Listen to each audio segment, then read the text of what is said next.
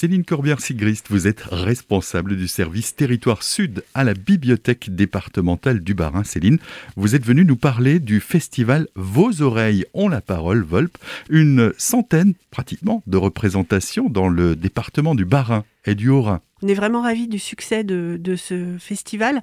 Cette année, il est un petit peu particulier, parce que comme vous me disiez, il y a une centaine de représentations, mais il y a aussi euh, plein de formes différentes euh, pour s'adapter bah, à la pandémie, puisque au mois de mai, quand on a finalisé le programme, on s'est dit que euh, la pandémie allait peut-être durer, et donc on, on, a inventé avec les artistes des formes par téléphone, des formes par euh, visio, des formes aussi par radio, et puis euh, on a varié les formes physique ou présentiel qu'on propose, avec des spectacles, bien entendu, c'est l'ADN hein, du festival, mais aussi des ateliers, des rencontres qui permettent des petites jauges et qui permettent euh, d'avoir un, rapport vraiment plus proche avec les artistes et puis euh, d'approfondir euh, bah, ce conte qu'on aime tant en Alsace. Et puisque vous parlez de radio, petit coup de projecteur sur ce drive-in précisément à Célestat, c'est une première mondiale en Alsace, hein, avec radio, parking, performance à découvrir sur le parking des Tensmaten. Oui, alors avec le collectif Gasoil qui comprend des conteurs et un musicien,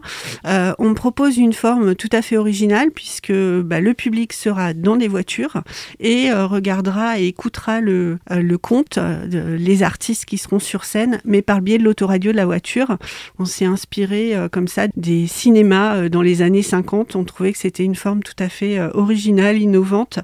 Et c'est vraiment l'ADN du festival cette année, c'est l'innovation, l'expérimentation, et puis euh, l'idée de, de, tester des choses, et puis euh, de d'apprendre, mais surtout euh, de se faire plaisir. L'intégralité des rendez-vous sur le Bas-Rhin et sur le Haut-Rhin à découvrir sur bas-rhin.fr slash bibliothèque.